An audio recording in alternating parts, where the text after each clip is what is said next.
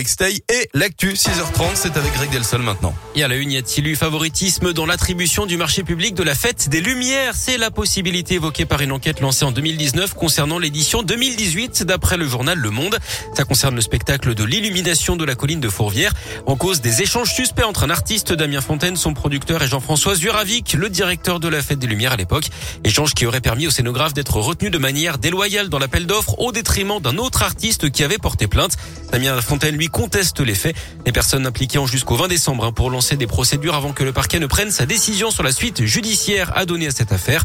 L'avocate du plaignant, elle va demander au parquet l'audition des élus qui étaient à l'époque en responsabilité à la mairie de Lyon.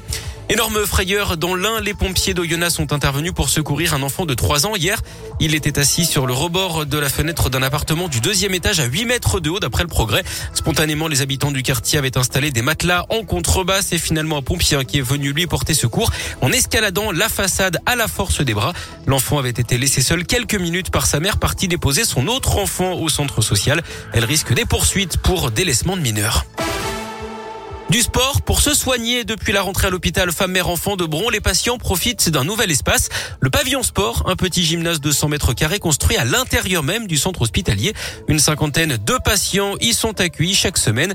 Léa Dupérin s'y est rendue pour Radio Scoop. Dans les placards, des ballons, des filets, des plots, de quoi s'entraîner à plein de sports différents parce que c'est bon pour la santé mais aussi pour le moral. Léa, coordinatrice en activité physique adaptée. L'idée c'est pouvoir initier la pratique ici et après que ça devienne un tremplin vers les que les jeunes puissent découvrir ici et ensuite pratiquer dans leur quotidien directement. Un bilan est d'abord mené avec le patient pour savoir ce qu'il a envie de faire. Ensuite, c'est le sport qui s'adapte.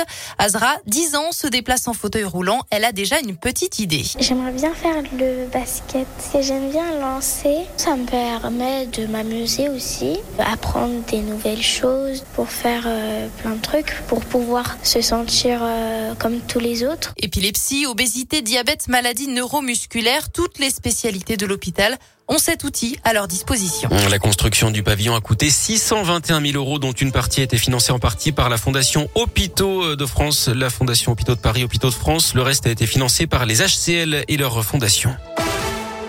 Le sport sur le terrain. Mission accomplie pour l'OL en Ligue Europa. Les Lyonnais qualifiés pour les huitièmes de finale après leur victoire 3-0 contre le Sparta Prague hier soir. Doublé de Slimani, un but de Toko et Cambi. L'OL assuré de terminer premier de son groupe à deux journées de la fin.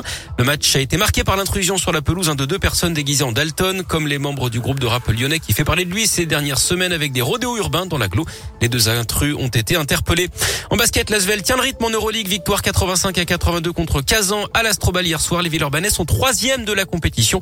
Et puis tennis, le festival Hugo Gaston se poursuit à Paris. Le Français a battu l'Espagnol Alcaraz hier 6-4, 7-5. Il était pourtant mené 5 jeux à 0 dans le deuxième set. Il affrontera le Russe Medvedev, deuxième mondial aujourd'hui pour une place dans le dernier carré.